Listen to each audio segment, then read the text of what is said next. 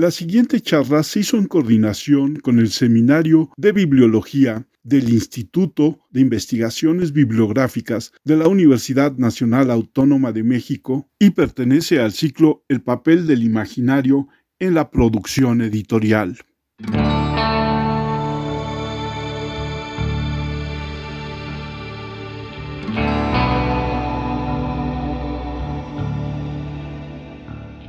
Bienvenidos a una charla como cualquiera. Soy Armando Enríquez. Está conmigo en esta ocasión Víctor Pañuelos Aquino del Seminario Instituto de Investigaciones Bibliológicas. Víctor, ¿cómo estás? Muy bien, aquí este, una vez más compartiendo estos temas tan interesantes. Así es, y en esta ocasión también está como invitada la maestra Erika Chávez Palacios, que estudió su licenciatura y su maestría en la Universidad de Guanajuato y su doctorado lo está haciendo en la Benemérita Universidad Autónoma de Puebla. Erika, muchas gracias por aceptar la invitación. Bienvenida al podcast. Muchísimas gracias a ustedes por la invitación. Erika, cuéntanos, ¿cómo llegas a la literatura? ¿Por qué el interés por la literatura? Pues bueno, desde pequeña me gustaba leer muchísimo, pero específicamente al estudio de las letras, en realidad llegué por el tema de esta plática, que es el fanfiction. Yo empecé a leer y después a escribir y fue algo que me gustó muchísimo, entonces pues pues decidí dedicar mi vida ahí a, estudiar las letras y por eso es que llegué ahí a la literatura. Y acabas de mencionar precisamente el tema de la charla que es el fanfiction. Es correcto. ¿Cómo nace el fanfiction y en dónde nace el fanfiction? Pues bueno, hay poco de discusión en torno al tema. Hay personas que dicen que, bueno, que prácticamente desde los orígenes de la literatura existe el fanfiction, pero bueno, hice una investigación, de hecho es eh, mi investigación de tesis de la maestría, en donde planteo que el fanfiction surge específicamente en el año de 1967 a través de una revista casera o fanzine que se llama Spokanalia, eh, porque previo a esto, pues bueno, sí hay algunos, digamos, textos que podrían parecer fanfiction, ¿no? Porque tienen estas características de que toman alguna ficción, por ejemplo, los de Sherlock Holmes, o incluso hay algún apócrifo por ahí de Don Quijote que se escribió en la época de Cervantes, pero como tal no hay una comunidad, ¿no? De fans, eh, que es lo que se necesita para que exista el fanfiction. Y es a partir de esta revista que aparecen los primeros textos que son lo que hoy conocemos como fanfiction, ¿no? Estas escrituras derivativas. Entonces es en ese preciso momento y lugar en donde nace el fanfiction a partir del fandom o digamos esta comunidad de fans de, Star Trek. A esto era lo que iba. ¿Qué es el fanfiction en sí? Bueno, se ha definido como una escritura en la que se toma un texto, puede venir de algún universo ficcional como una serie, una película, un videojuego o incluso la vida de algún personaje de la vida pública, ¿no? Y algún actor y se toman estas ideas y se escribe una historia nueva a partir de estos personajes o de las situaciones. Puede ser, por ejemplo, reescribir un final, que a alguien no le gustó el final de alguna de Marvel, ¿no? Que no le gustó que Thanos matara a todos, pues entonces este fan pues mata a Thanos, ¿no? O, por ejemplo quieren ver el desarrollo de algún personaje un poco más explicado, pues eh, pueden hacer su historia o lo que más se da, ¿no? Hacen historias románticas entre dos personajes, puede ser que nunca se hayan hablado, pero pues bueno, los fans escriben estas historias. Y de eso va un poquito el fanfiction como decías, lo identificamos con ese momento de la comunicación digital y electrónica porque tiene que haber una comunidad de fans que siga y además enriquezca esta misma historia, ¿no? Sí, claro. De hecho, cuando surge, pues bueno, en los años 60 no teníamos el Internet y era muy diferente porque eran clubs de fans, ¿no? Que se conocían en persona o a través de cartas y así es como se intercambiaban estas historias. Eran, de hecho, grupos muy unidos. Hay algunas entrevistas que hizo la Universidad de Iowa a estos, bueno, estas fans que casi todas son mujeres, es algo muy interesante, las que escriben estas historias. No es exclusivo, pero sí una gran mayoría, y que se conocían y que son amigas de toda la vida, hacían sus convenciones muy caseras y bueno, ahora ya son convenciones enormes como la Comic Con, en donde los fans de toda clase de universos ficcionales se reúnen, pero sí empezó como, digamos, el fanfiction a través de fotocopias copias que se prestaban o que se vendían por correo, pero sí, ahora es digital todo. Bueno, yo estoy fascinado, Erika, con todo lo que nos estás platicando. Es una enorme cantidad de datos. Me dejas muy pensativo, como bien sabes, yo los temas en los que muevo son la mitología, religiones comparadas. Y pues lo que decías, que el fanfic empieza desde el origen de los tiempos. Y pues sí, esto incluso podría hablarnos de toda esta enorme cantidad de variantes folclóricas, ¿no? Que existen de cada mito, de cada leyenda. O sea, que son personajes bien reconocidos en áreas comunes, ¿no? Siguiendo una serie de tropos y siguiendo una serie de motivos y temas bien reconocibles, que claro, cada persona pues lo significaba o lo explicaba de la manera que él le pudiera gustar, ¿no? Y eso nos ayudaría a entender el por qué existen tantas versiones a veces de un mismo mito, de una misma leyenda, de un mismo cuento popular. Aquí creo que la cuestión que comentas que es bien importante es la retroalimentación, ¿verdad? Sí. La retroalimentación entre lo que viene a ser el fan y lo que viene a ser pues este creador o la empresa que se encarga de realizar estas historias. Se sé de algunos casos de éxito, como el de esta chica James, Earl J.L. James, ¿qué se llama? Sí. Que hizo 50 sombras de Grey. Justo. Ella surgió, ¿no? Haciendo fanfic de este Crepúsculo. Es y a la gente le encantaba leerla y por eso le ofrecieron un contrato. No sé si tú pudieras ahondar un poco más en este proceso por el cual este, existe esta retroalimentación entre el fan, este, la industria como tal y cómo hay estos casos de éxito. Claro, sí, con mucho gusto. De hecho, desde esta revista Espocanalia que les menciono, en su época pues fue el super boom. Incluso los productores y varios actores, ¿no? Mandaron cartas a esta revista, incluso escritas eh, estando en personaje, ¿no? En donde agradecían la creación de esta revista. Y bueno, hasta la fecha creo que este acercamiento que han tenido pues creadores, ¿no? De toda índole, tanto escritores como creadores de videojuegos, pues bueno, de un montón de universos, al acercarse a los fans creo que han tenido mejores respuestas, ¿no? Bueno, pensemos en Star Wars, ¿no? Que George Lucas pues ha permitido que se abra este universo, ¿no? Y que se ha ido alimentando a través de lo que los fans han propuesto. Y pues bueno, muchas de las películas podemos decir que son como fanfiction, ¿no? Gente que le ha gustado el trabajo de George Lucas y dice, pues yo voy a crear mi propia versión o los videojuegos, ¿no? Entonces, creo que han habido estas empresas y estos escritores que han sabido aprovechar lo que los fans tienen que decir, ¿no? Que pues al final es lo que quieren leer y pues si uno encuentra lo que quiere leer, pues se vende, ¿no? Por ejemplo. Entonces, es como una simbiosis, creo yo. Hay algunos autores que no les gusta para nada el fanfiction, por ejemplo, Anne Rice, bueno, ya falleció, pero ella prohibía tajantemente que se escribiera fanfiction de sus historias y en estas plataformas donde se puede compartir, había un apartado específico entre ella y otros cinco autores más o menos que no permiten el fanfiction, pero los demás pues lo han sabido explotar y aprovechar y pues es bueno, ¿no? Tener esta comunidad con los fans. Erika, ahí en este desarrollo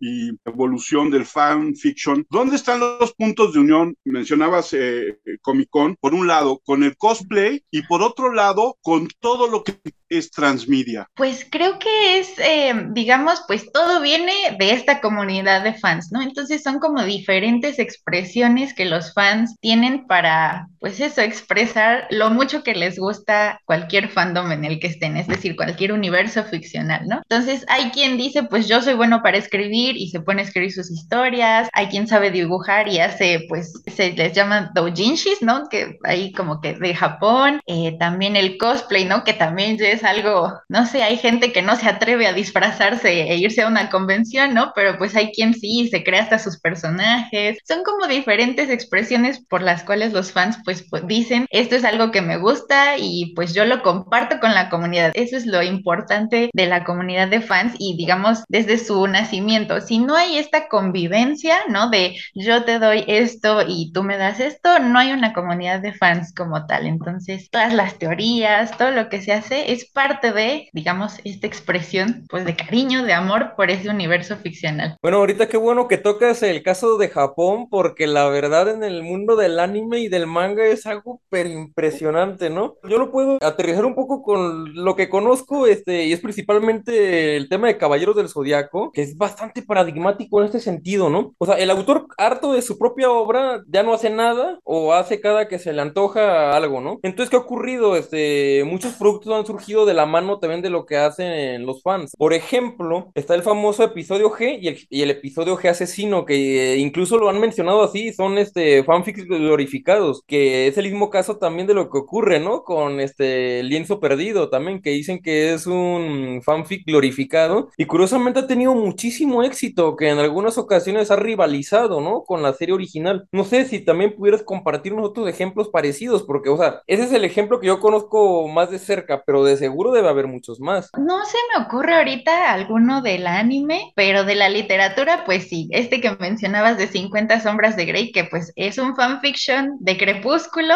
¿no? Que se volvió tan popular que la autora dijo, pues lo bajo de internet, le cambio los nombres y lo publicó y pues se volvió una saga muy exitosa, ¿no? No, bueno, no quiere decir que sea muy buena, ¿no? Pero bueno, exitosa es, vende bastante, pero hay algunas otras, por ejemplo, una autora que también, digamos, en esto de la literatura juvenil es muy conocida, es Cassandra Clare. Ella escribió una saga que se llama Cazadores de Sombras o Shadow Hunters y ella empezó escribiendo fanfiction de Harry Potter y de hecho había como todo un culto en torno a su figura en el fandom de Harry Potter, era súper famosa y había como todo un grupo de escritoras que estaban como alrededor de ella y que casi casi la alababan.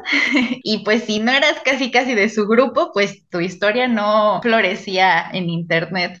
Y pues bueno, escribe una saga que se llama Draco Dormiens, que es un fanfic así bien locachón de un romance de Draco Malfoy con Ginny Weasley y se volvió también muy muy popular y ella lo quita, medio lo adaptó y publica este de Cazadores de Sombras o también otra historia que se llama After de una autora que se llama Anna Toth. Ella empezó en una plataforma que se llama Wattpad que también es ahora muy muy muy famosa, muy conocida y era una historia de un personaje, bueno no es un personaje, es un eh, cantante que se llama Harry Styles de One Direction. Era una historia en la que pues básicamente su alter ego, ¿no? Salía con este cantante y se volvió también súper famosa y ahora es una novela que pues en el ámbito de la literatura juvenil súper popular, entonces que incluso han sobrepasado, ¿no? A, a, la misma, bueno, por ejemplo, este de 50 sombras de Grey hasta Crepúsculo, ¿no? Se volvió así súper famosa, entonces es lo que ubico de, de anime, ahorita no se me ocurre, pero lo voy a pensar. A mí se me ocurren dos historias. Una, no sé si conozcas esta pequeña novela publicada en 85 que se llama La rata cochero, que es la historia de la rata que vuelve en paje para que lleve el carruaje de Cenicienta y que al final de la noche se le olvida a la hada y lo deja como el cochero. Y entonces esta historia de, de esta rata vuelta humana tratando de regresar al mundo de ser rata o tratando de entender el mundo de los humanos. Eso me parecería, por las definiciones que dices, que podría ser un fanfiction. Sí, podría entrar, sí, sí, sí. Y lo otro es preguntarte si el caso de Slenderman se vuelve un fanfiction? Pues ahí no sé si sería exactamente fanfiction porque hay como muchas expresiones eh, en internet, eh, más bien lo consideran creo que un, creepypasta, ¿no? Que son como leyendas urbanas que surgen en internet, pero a partir de la creación de esta leyenda urbana, pues ha salido un montón de fanfics de, de Slenderman,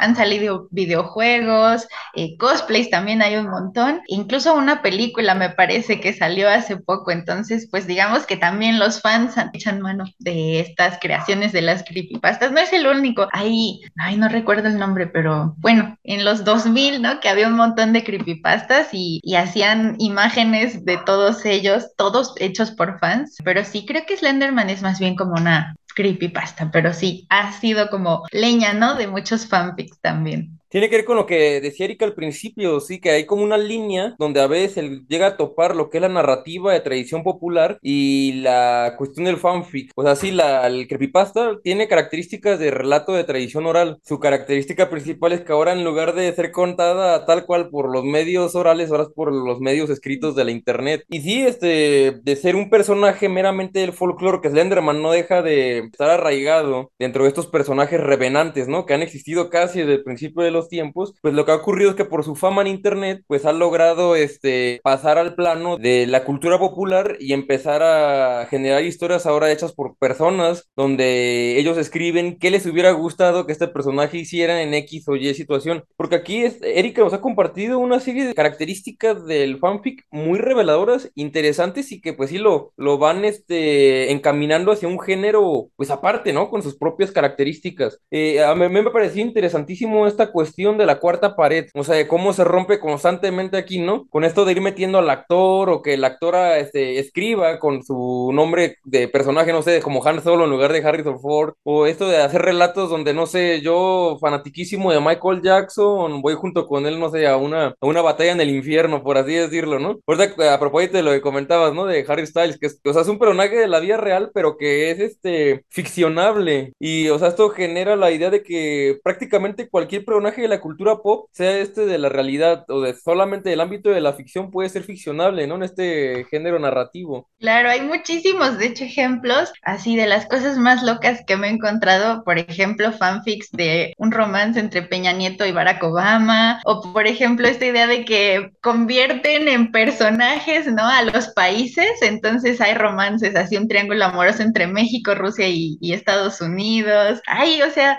hay unas invenciones muy locas, pero pues ahí están, ahí están en la red.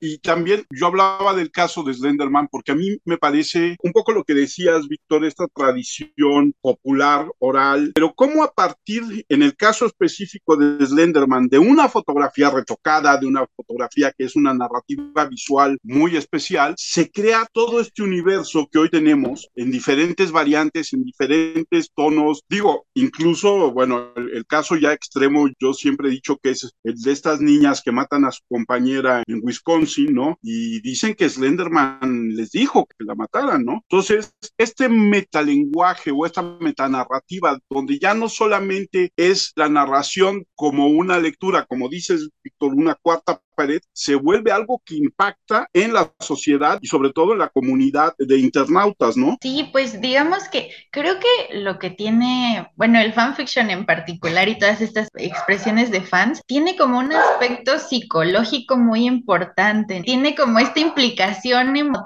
emotiva, ¿no? En la que pues igual y los fans se sienten como identificados con los personajes, con su situación y por eso es que los toman para crear sus historias, ¿no? Porque algo hizo que ¿no? De su historia y por eso lo quieren retomar. Eh, de hecho, hay muchos trabajos eh, que se han hecho en torno a esta idea, ¿no? Bueno, el aspecto psicológico, también hay como esta como que queda esta incomodidad, digamos, bueno, puede ser, ¿no? Que la incomodidad también origine el querer escribir, esto que les comentaba, igual y no me gustó a mí el final y no estoy satisfecho con esto, entonces no me voy a quedar con esa insatisfacción y voy a cambiarlo para de alguna manera sentirme bien y tal vez alguien más también lo haga sentir bien. Entonces sí, se ha comprobado que incluso en las redes sociales, ¿no? Hay como estas implicaciones psicológicas de pues el número de likes que consigo, es cómo me siento. Entonces, pues bueno, es hay un círculo vicioso en el que el escritor alimenta también las fantasías de los lectores, pero también los lectores alimentan como un poco el ego de los escritores a través de comentarios y es así, una red que se va construyendo. weekend. Es otro tema interesante, que es muy personal, porque pues sí es cierto, o sea, yo me invento un personaje que termina andando con un personaje que a mí me gusta, ¿no? Dentro de la ficción. Oye, también este, no sé, pero Kaito lo estoy aterrizando a ejemplos del anime y del manga, pero está, por ejemplo, este fenómeno de las waifus, ¿no? Y luego hay muchos relatos sobre la waifu. O sea, la waifu es, por lo general, es este, una monita de la que se enamora un gran grupo de personas, ¿no? Se da mucho con animes como Ranma y medio, por ejemplo, donde hay mucho fanservice, exploitation, y no sé, este, he visto muchas páginas así de Facebook, ¿no? De club de fans de Champu, de Akane, y claro, hay muchísimas este, versiones de cómo ellos se imaginan que habrá sido el primer encuentro íntimo entre Akane y Ranma, o qué hubiera pasado si Champu se enamoraba de este Ryoga, y cómo hubiera sido la historia de amor, ¿no? Entre estos personajes. O sea, que son cosas que quizás hasta la misma autora, Ryoko, no, no recuerdo el apellido, pero no hubiera estado de acuerdo quizá, ¿no? No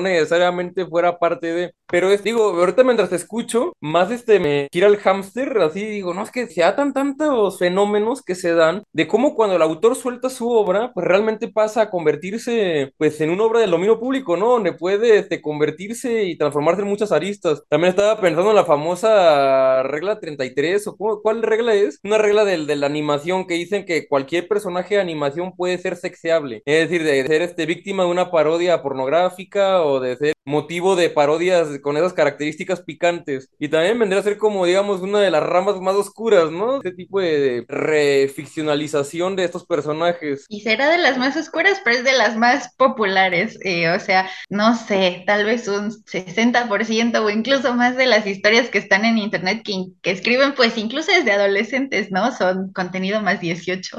y hablando, bueno, más bien retomando esta idea que dices de esto de que, bueno, yo me implico como personaje, ¿no? Y tengo ahí una relación con mi personaje favorito, con mi actor favorito. Antes estaba como muy penalizado, ¿no? Entre los fans. De hecho, había toda una categoría eh, para hablar de estas personas, digamos, que se idealizaban y se escribían en sus historias, que es Mary Sue o Gary Stu, ¿no? O sea, es como este personaje perfecto que puede hacer todo bien, que es el que salva a todos, ¿no? Pero pues que es como un reflejo del el escritor. Y antes les digo, era como súper criticado, pero ahora se ha vuelto todo un hit, ¿no? Hay, un montón de historias que les llaman de rayita, ¿no? Porque en vez de poner el nombre de mi personaje, no sé, que se llama Juanito Pérez, pues ponen una rayita para que el que esté leyendo ponga ahí su nombre y entonces ya él es el que vive esas aventuras o le ponen T-N, tu nombre, ¿no? O T-A, tu apellido, ¿no? Entonces tú ya eres el que está de plano en la historia y ya estás tú en ese mundo ficcional con los personajes interactuando y es muy, muy interesante y divertido ver estas historias y todo lo que se inventan, ¿no? De ahora conocí a Harry Styles en la tiendita de la esquina porque su auto se descompuso y pues yo llegué y ahí estaba y lo ayudé. A mí lo que se me hace fascinante de este universo del fanfiction es un poco lo que ya anotaban los dos, en el sentido de que de repente entonces la literatura se vuelve un asunto muy vivo, muy colaborativo y Anne Rice podrá haber dicho lo que haya querido, pero ya muerta seguramente está alguien haciendo fanfiction con los personajes y las historias de Anne Rice. Entonces, esta parte de de repente apropiarse de la literatura o apropiarse de personajes o apropiarse de narraciones por parte de la comunidad en general, se me hace muy interesante porque le da vida a la literatura una vez más, ¿no? Exacto, ya la literatura, digamos, ya no está en este pedestal, ¿no? En el que pues era inalcanzable que si no eras, por ejemplo, un Borges un Shakespeare, no sé, no podías escribir, sino que ahora pues cualquiera que pues tenga acceso una computadora o incluso una pluma y unas cuantas hojas, pues puede escribir. Y creo que también es una manera muy interesante de entrar al mundo de la escritura, de la literatura, ¿no? Conozco muchas amigas, les digo casi todas son mujeres, que han empezado así escribiendo cosas muy sencillas, tal vez incluso que uno las lee con años de distancia y dices, qué horrible lo que escribí, ¿no? Pero ahora ya mejoré mi escritura y también después da saltos a otros géneros literarios. Entonces, digamos, que el fanfiction es como una puerta hacia diferentes tipos de literatura y de escritura que van nutriendo precisamente a la misma literatura y que no la deja ya olvidada en un cajón, ¿no? Porque ahora pues el celular es lo que está en manos de todos, ¿no? Y entonces la literatura revive y pues ahora hay más gente y sobre todo muchos jóvenes que están leyendo y escribiendo ahí en Wattpad, en fanfiction o en cualquier foro que se encuentre. Me hacía recordar a Daniel Casani que decía que ahora por esas tecnologías de la información y la comunicación, ahora pues una época en la que la escritura está más en boga, aunque la, a veces la gente no se termine de dar cuenta, pero pues es cierto, hay una democratización, como bien dices, ya no se necesita ser como el gran escritor de renombre para poder ser escrito y leído, o sea, esto puede llegar a muchas gentes me, me, hace recordar, sí, este, incluso este, otros ejemplos de cómo sí, este, este tipo de escritura ha hecho que termine canonizándose, por ejemplo. Quizás se recuerden la serie Kim Possible de Disney. O sea, ya tenía un final que fue una película, pero no, el público quería y tenía sus propias historias de romance entre Kim y su patiño, ¿no? Que era este romparable. Y entonces, pues tuvo que aceptarlo Disney y aceptaron hacer una cuarta temporada donde ya retoman mucho de estos temas, pero que en un principio han nacido como solamente una ficción pues de los fanáticos, que no realmente eran los planes originales que tenía la, empresa. Esto me gusta por este concepto de retroalimentación que no sé, te pensé, creo que tú lo dejaste muy claro desde el principio, que existe entre la obra y luego cómo esta se va retroalimentando con la imaginación de los mismos fanáticos. Eso sí, yo creo que cuando Anne Rice este, no aceptó o, rechazó esto, creo que estaba disparando en el pie porque pienso, muchas franquicias se han enriquecido mucho con las ideas, tanto de fanáticos como de otros autores que han partido, ¿no? De una base original. Pienso, por ejemplo, en el caso de Mad Max, Mad Max 2, por ejemplo, El Guerrero de la Carretera fue una ficción, pero tremenda, un mundo posapocalíptico como no se había visto antes. Gracias a él surgieron animes este, como El Golpe de la Estrella del Norte, series como Power Rangers RPM, películas como Los Guerreros del Bronx, etcétera, ¿no? Entonces, qué interesante es que después de un silencio de como 30 años, George Miller, director y creador de Mad Max, el Guerrero de la Carretera, saca Fury Road y en Fury Road ya no estamos viendo que él esté metiendo nuevos conceptos, sino que más bien está retomando muchos conceptos de series, películas y otras ficciones que se inspiraron en un primer momento en su obra original, en, en, Mad Max. Pues estamos viendo aquí un proceso, o sea, de rebote, pero increíble. No sé, quiero imaginar que es algo muy común en este mundo, ¿no? Del fanfic. Sí, pues en la que pienso ahora, que bueno, está un poco polemizada como persona, pero Rowling, ¿no? Creo que ha sabido como explotar muchísimo esto, el de dejar que su obra ahora sí que se le saliera de las manos y toda una generación que creció con esta saga, pues tomara a Harry Potter y pues crearan un montón de cosas. Y de hecho, ella misma como que le ha dado libertad a muchos fans de crear cosas y, e incluso ganar dinero por estas creaciones. En algún momento, hace varios años, salió una, creo que una trilogía que era de aventuras, pero era de los hijos de los personajes principales de Harry Potter, ¿no? Y se volvió muy famosa en internet, no recuerdo ahora su nombre, pero eh, la, o sea, dejó que se publicara por una editorial, ¿no? Ella le dio el visto bueno, dijo sí me gusta y dejó que se publicara y que la autora pues ganara dinero por esto, ¿no? O estas películas que han hecho fans que también pues han juntado dinero pues para su producción, ¿no? Que es esto mismo, ¿no? De fans para fans, pero bueno, se necesita el apoyo económico y, pues lo ha permitido Rowling y pues bueno, ahora tiene no sé cuántos millones, ¿no? Que ya ha donado un montón y todo, pero pues sigue ganando porque ahora hay parques de temáticos y no se ha quedado con solo esa generación con la que creció, sino que ahora ya pues los niños, ¿no? O los jovencitos que pues no crecieron con Harry Potter porque ya estaba ahí, pero ya también lo están conociendo y pues bueno, lo supo explotar bastante bien. Y otra serie en ese sentido que creció gracias a sus fans, sin lugar a duda, es Star Trek, ¿no? Star Trek no es, no sería lo que es sin sus fans, porque la serie principal pues no fue ningún éxito en su momento, sino que se fue generando este grupo de fans alrededor y bueno, hoy es una franquicia muy, muy respetable. Y de hecho se iba a cancelar tras la primera temporada, pero los fans se reunieron, hicieron manifestaciones. Hay por ahí una foto que salió en el, eh, me parece que es el Times de Los Ángeles, ¿no? En donde hay una manifestación de jóvenes que salvaron a la serie. También, por ejemplo, la revista de Spocanalia salió porque se iba a cancelar, entonces dijeron, pues si hacemos ruido de alguna manera, los productores van a escuchar y van a continuar la serie. Entonces, sí, los fans salvaron Star Trek y pues continúa siendo popular hasta la fecha, ¿no? Que hubo sus remakes hace un par de años. Erika, yo quería preguntarte, hablando ya no del fanfiction en general, sino cuál es el panorama del fanfiction en México. Ay, pues en México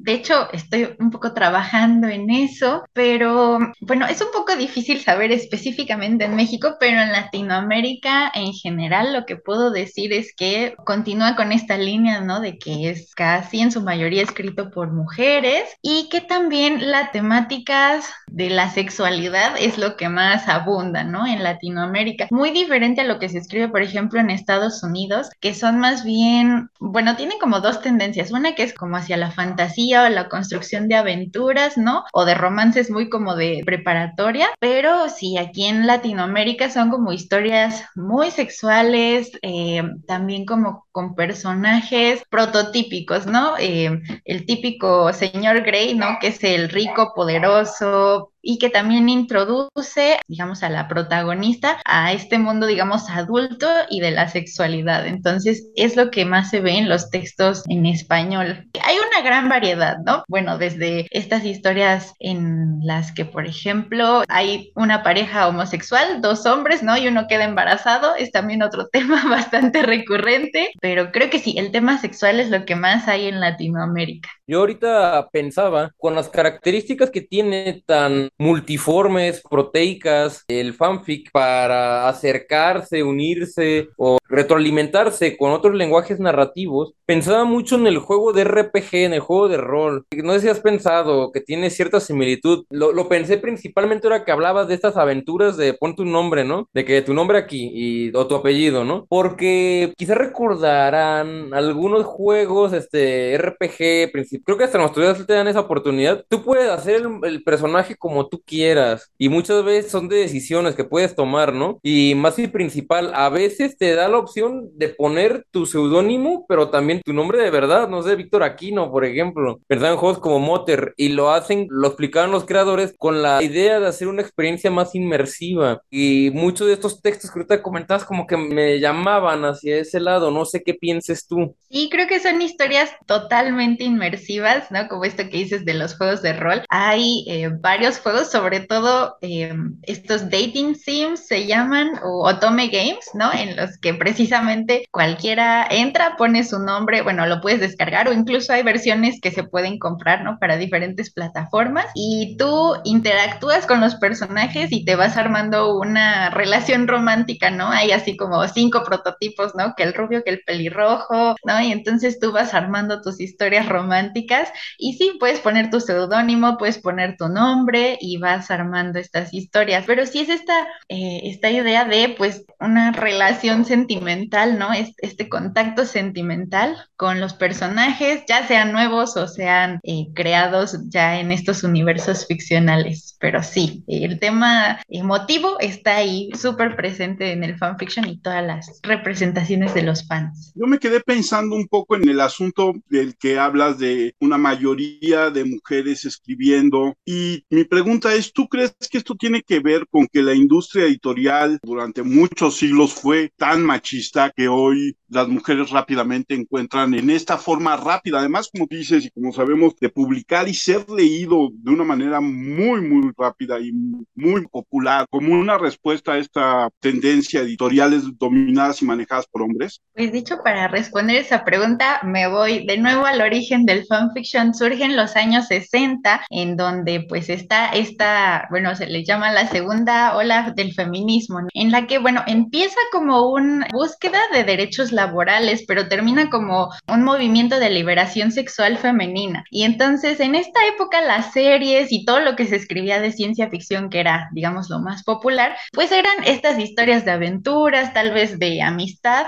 y esta parte emotiva, ¿no? Esta de romances, pues estaba pues muy lejos de ser explotada. Y de hecho lo dicen eh, las editoras de esta revista, ¿no? Eh, me parece que es en, el número 4 de la, de la revista, porque fueron cinco números los que sacaron de Spocanalia. Y ellas lo que dicen, bueno, es una, en su editorial, dicen que recibieron varias cartas porque algunos de los fanfics del número 4 pues fueron de temática mucho más sexual, ¿no? Escritas por sus amigas y sus conocidas. Y entonces ellas dicen que recibieron recibieron muchas cartas de crítica que por qué se escribían o se publicaban estos textos tan inmorales. Y ellas lo que dicen, bueno, es algo natural. Si ustedes eh, no se han dado cuenta que las mujeres también tenemos deseo sexual, ¿no? Es algo natural. Y si no, vayan y pregúntenle a un doctor que es algo normal, ¿no? Entonces, desde el principio el fanfiction surge, pues esto como una expresión femenina en la que, pues sí, digamos que al estar en la periferia, ¿no? Ser textos que pues además toman personajes de algo que ya está escrito, entonces digamos, no es del todo legal. Entonces, pues las chicas, las mujeres dicen, bueno, ya estoy en la ilegalidad, voy a escribir lo que yo quiera, ¿no? Y bien como dices, pues no necesito el permiso de una editorial para publicarlo, yo lo publico porque yo quiero y escribo lo que quiero y como quiero. Y si alguien lo quiere leer, perfecto, y si no, pues no. Y si no, busque otra página, ¿no? Exactamente. Me quedo bastante pensativo porque sí tienes razón, este periodo tan convulso y tan particular donde están estas luchas por igualdad que se dan en varios este, ramos, ¿no? El género, la raza, este, etcétera, provoca, ¿no? Que empiecen a surgir nuevas formas de interpretar al héroe. Por ejemplo, pienso en el caso del cómic y el cine norteamericano. Surgen cómics como este, el del Pantera Negra, ¿no? De Wakanda. Surgen también de Power Man. O sea, ya empieza a ver este personajes africanos o ya tal cual afrodescendientes. Pero después, ¿qué empieza a ocurrir? Empiezan a salir variantes, ¿no? O sea, la posibilidad de sacar una mujer maravilla con rasgos asiáticos, un Superman con rasgos negros, etcétera. Hoy en día esto ya es muy común, pero yo no sé también qué pienses, cuál es tu idea. Pudiera ser que tengan sus orígenes muchas de estas ideas, el germen fuera pues la imaginación propia de fanáticos determinados, ¿no? Que pensaban que quizá haciendo una variante podrán hacer algo distinto e interesante, ¿no? Eso es por un lado. Y también me hiciste pensar en otra cuestión, no, es, no sé si escuchado de las Tijuana Bibles, las Biblias de Tijuana. Eran unos cómics paródicos pornográficos que estuvieron en boga desde la década de los 50 y creo que creo que siguen publicando y hacían este parodias hasta de la de Mimi Mouse con Mickey Mouse y han tenido tanta fama que si han leído la novela gráfica Watchmen o han visto la película, eh, se ve que a Miss Jupiter todavía los, los fanáticos le envían este, rarezas, ¿no? Y una de esas rarezas era una historieta donde ella salía sexualizada y ella, aunque ya es una mujer muy mayor, pues lo ve como algo divertido, aunque la hija está horrorizada, ¿no? Pero digo, quizá podría ser una forma un tanto involuntaria porque por lo que no estado comentando, el fanfic tiene este elemento rector viene a ser función del escritor, ¿no? O sea, la función del escritor es escribir una ficción sobre un relato que ya existe, ¿no? Este, quizá estos personajes este, que escribieron estos libros no tenían esa intención, pero sin querer se insertan en esa tradición. No sé si conoces este dato y qué piensas de, de él, o si quieres que se pueda insertar, o sea, una parte del germen de este género. La verdad es que no, no lo conocía, no ubicaba este tipo de revistitas, pero bueno, pienso, por ejemplo, en el libro Vaquero y todas estas que se publican, ¿no? Que pues son revistas, digamos, que hasta son, no sé, mal vistas, ¿no? Que son consideradas como menores, ¿no? Porque pues se venden en el póster de revista, tienen materiales que son pues baratos, ¿no? Pero pues hablan de estos temas que digamos que en los canales oficiales, ¿no? No se puede hablar con tanta libertad o, o que hay como este tema de la censura. Entonces creo que en estos géneros que son como más liminales, más marginales, que surgen, pues digamos que entre las sombras, pues es donde la gente puede hablar realmente de, de temas pues más ocultos, ¿no? O estos temas que pues por la sociedad no se pueden hablar de manera tan abierta. Y sí, eso cuando estuve viendo esto, ¿no? Y, y, revisando estas revistas de los años 60, las primeros fanfics, sí me causó como mucha curiosidad y mucha sorpresa. Yo pensaba que esto era algo como más moderno, ¿no? El de escribir historias como más sexuales, pero no, desde sus inicios los primeros fanfics eran de este corte, ¿no?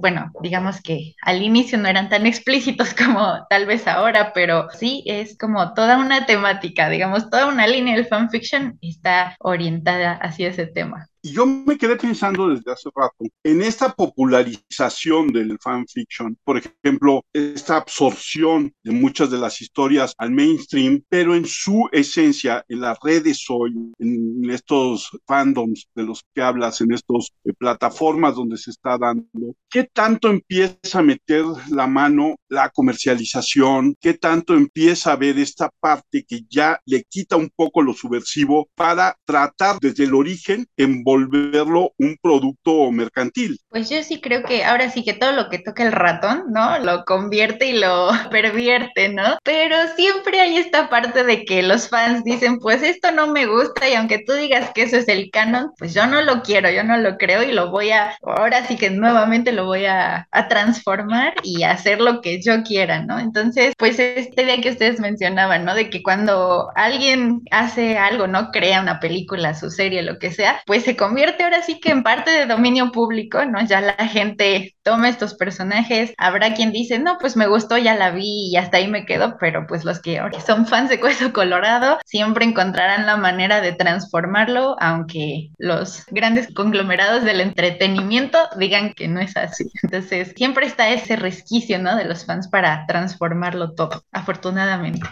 Pero también en ese sentido entonces corre el peligro de simplemente por llevar la contra, crear productos que se vuelven no tan interesantes y no tan subversivos, sino simplemente contestatarios, ¿no? Sí, también, definitivamente, como que tampoco es tan bueno, ¿no? Como nada más porque no me gustó ya voy a hacer algo diferente. Y también han, digamos que cometido errores estos grandes conglomerados, ¿no? De que por también hacerle mucho caso a los fans o, o hacer el checklist de todo lo que los fans quieren ver, al final hacen productos que a nadie le gusta, ¿no? Como estas nuevas películas Star Wars, ¿no? En donde sí meten a todos los personajes y al final pues no hubo como nada realmente muy sorpresivo porque ya todos los fans se lo esperaban y solo por gustar pues ya hicieron la historia romántica y todo, entonces sí, se corre ese riesgo también. A mí también me entra en otra duda. O sea, sí es cierto, vemos una época en la que lo canon y lo no canónico o lo que se descanoniza es muy común, ¿no? Pienso en todos los intentos de secuela de Terminator, ¿no? O sea, ha habido tres intentos de hacer una trilogía nueva de Terminator y siempre la terminan que se descanonizando. Lo único canon es la 1 y la 2, pero luego Terminator Genesis es la que es la continuación canónica, ¿no? Luego ya no, ahora es Dark Fate. Pero antes de estas dos ya había existido la de Terminator Salvation, ¿no? Y también igual todo ha sido descanonizado. Entonces surge esta posibilidad, ¿no? Para los estudios de tomar en cuenta las ideas que los mismos fanáticos pues quisieran ver. No sé si tú has descubierto como una tendencia en aquellas ideas que las grandes este, casas productoras tienden a tomar. Pienso, ahorita ya hemos mencionado, pues por ejemplo, esto de episodio Gen Caballeros del Zodiaco, lo de Kim Possible, lo de este 50 Sombras de Grey, ¿no? Que empezó siendo solamente ideas en Wattpad y así, y saltó, ¿no? Ya hacer toda una franquicia independiente. ¿Tú has visto como una tendencia? ¿Qué características tendría este producto que le suele atraer a los inversionistas? Este, bueno, más allá de la popularidad, ¿no? Que tienen con el público general.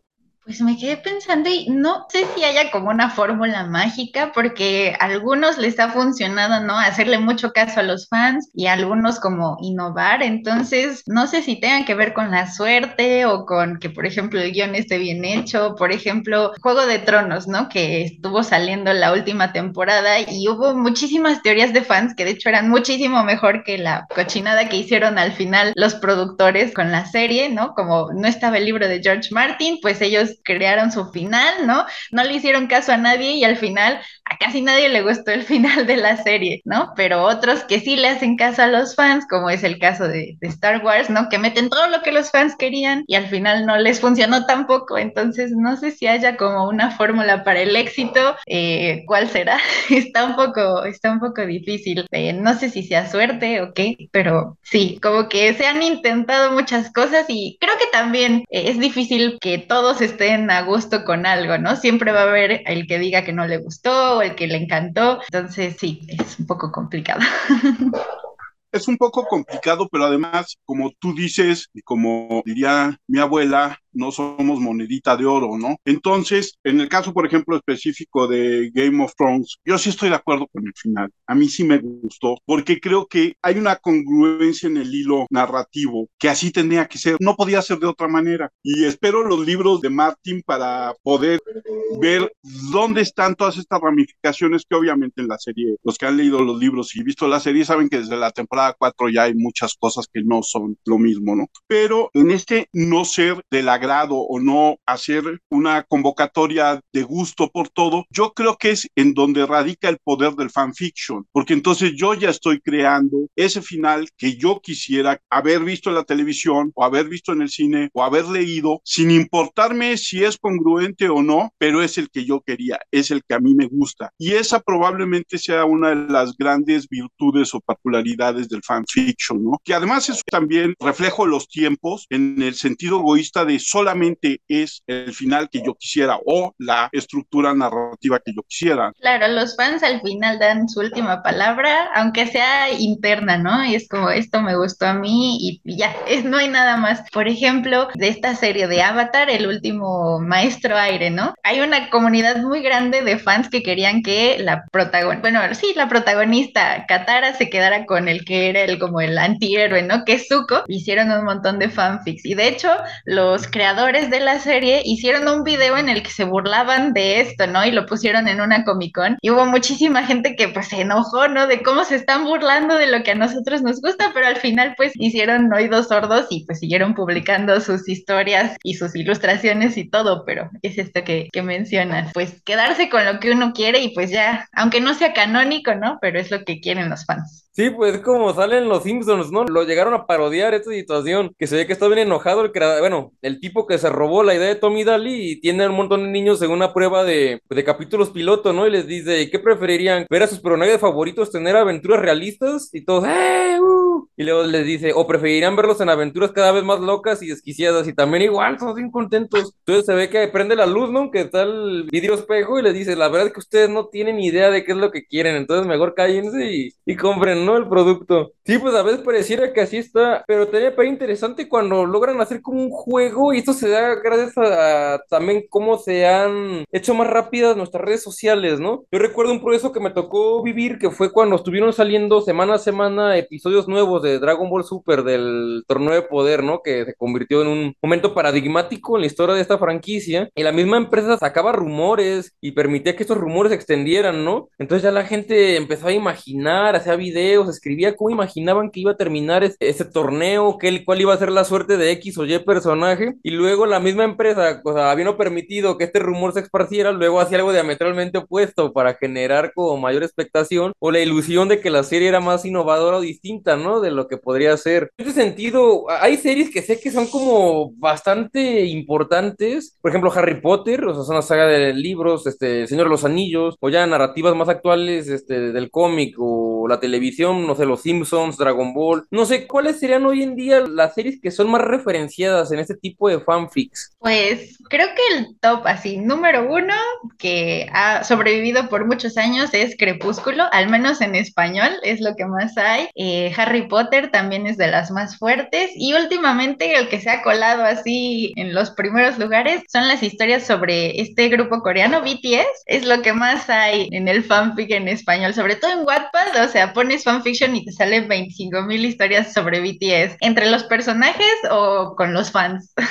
Interesante, entonces se convierte este tipo de escritura, este tipo de, de, práctica de cultura escrita en una que puede documentar muy bien el vaivén de las modas y de algunos este, temas de, porque así como bien dices, existen ya los temas canónicos, ¿no? Los que no se mueven o que se mueven muy lentamente, como Harry Potter o Crepúsculo, pero de repente se empiezan a colar otros temas, porque por ejemplo, BTS es una banda que ahorita es muy popular, pero pues no va a ser como Michael Jackson o David Bowie, ¿no? Que se van a convertir en estos personajes inolvidables y ya como parte de la cultura popular perenne. Seguro van a ser como One Direction o el mismo Justin Bieber, ¿no? Que en su momento, o sea, nadie negaba que eran los más populares del mundo y ahorita nadie se acuerda de ellos, ¿no? Más que sus fans ya de sepa más dura. Pero sin embargo aquí ya quedó un documento, o sea, de que sí hubo un momento en la historia, en la década de los 20 de este siglo XXI, donde, donde tenían capitalizada esta parte de la escritura. Es bastante interesante. Sí, de hecho se ve muy clarito. Ay, perdón, pero sí se ve muy clarito. Por ejemplo, ahora que salió Stranger Things, fue el boom de Stranger Things. Ah,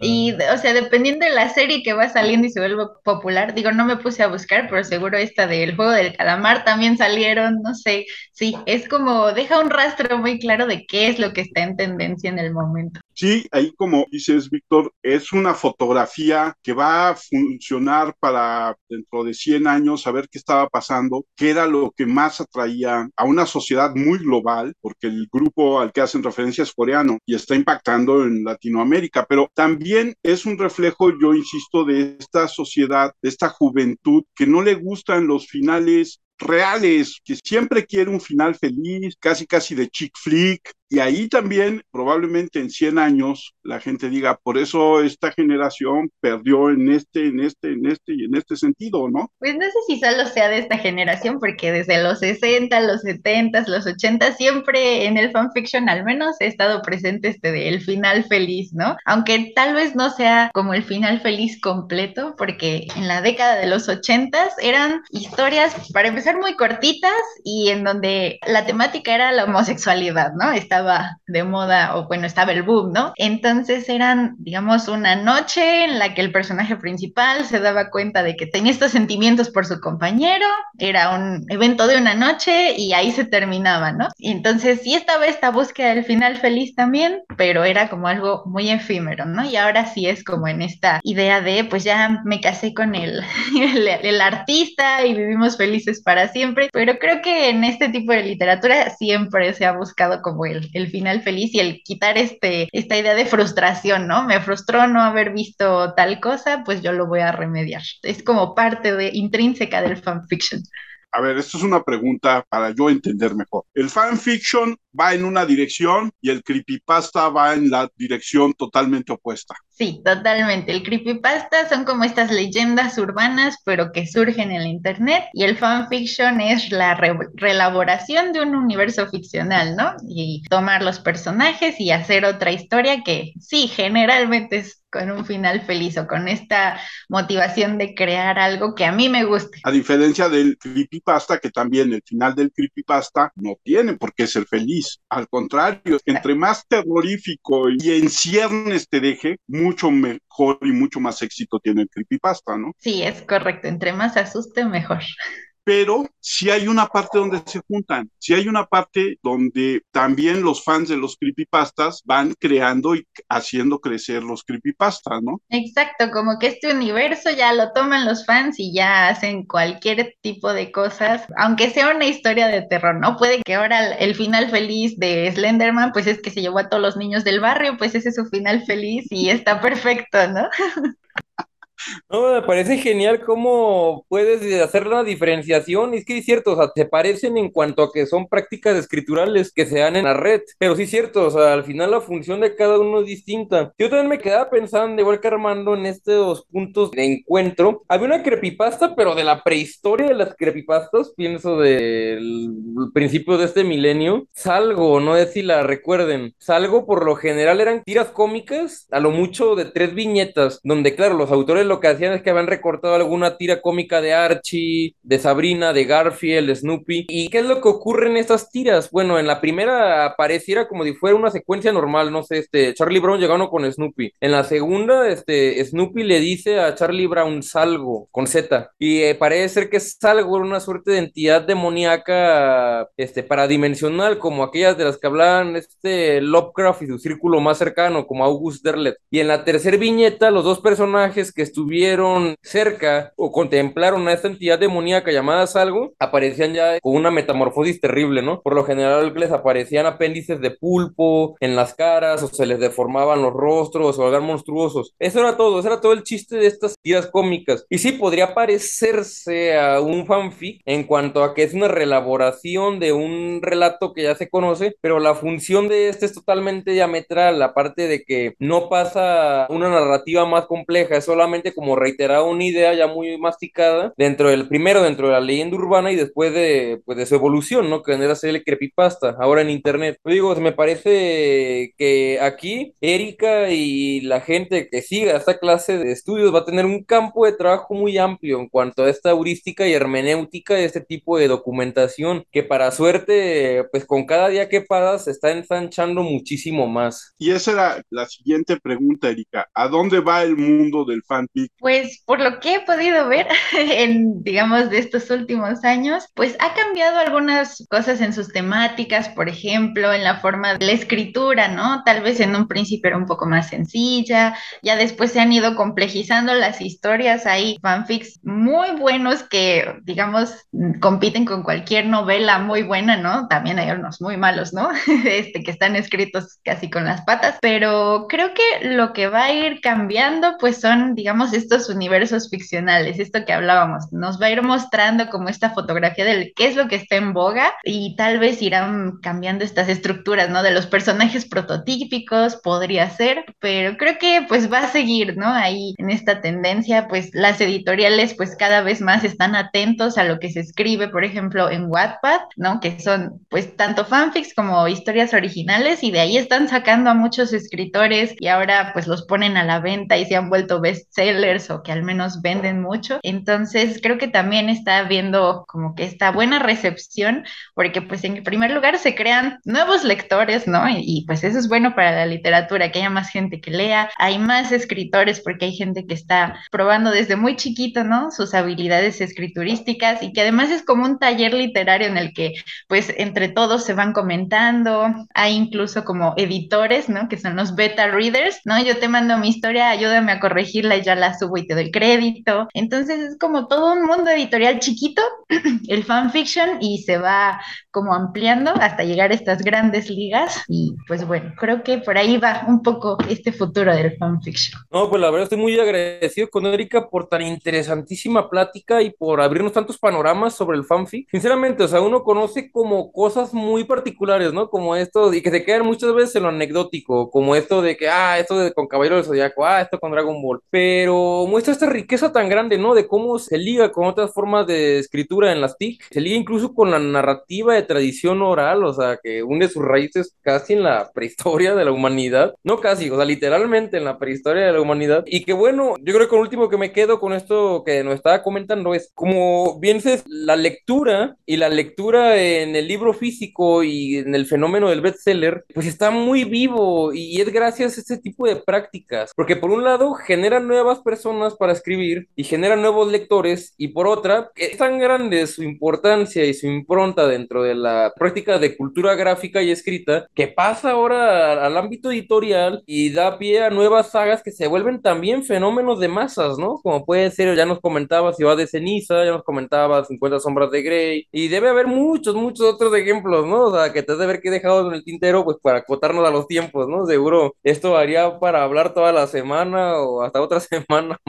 De hecho, yo creo que sí da para mucho porque el punto que acabas de tocar, Erika, es sumamente importante porque así como de repente el fanfiction puede ser una literatura paralela o sustituir a cierto tipo de literatura impresa, este ejercicio de la edición desde una plataforma también impacta de manera directa en el mundo editorial como lo conocemos. Y entonces se pueden crear editoriales que sean únicamente editoriales en línea, ¿no? Sí, claro, como esta plataforma de Wattpad es, o sea, ahorita es donde se están sacando las sagas juveniles que se están vendiendo más en las, en las librerías. Entonces, son chicas que entran a concursos que propicia la propia plataforma y pues de repente ya ahí tienen un contrato con alguna editorial, tanto conocidas como algunas muy nuevas. Entonces, sí, está impactando de forma muy importante y fuerte en el campo editorial. Pero impacta también, esa es mi pregunta y mi duda, porque yo también creería que entonces está creando un, o se debería estar creando un negocio que va más más allá del libro impreso, sino el libro virtual. Sí, pues bueno, ya hay algunas plataformas, ¿no? Amazon que te vende la versión solo digital, por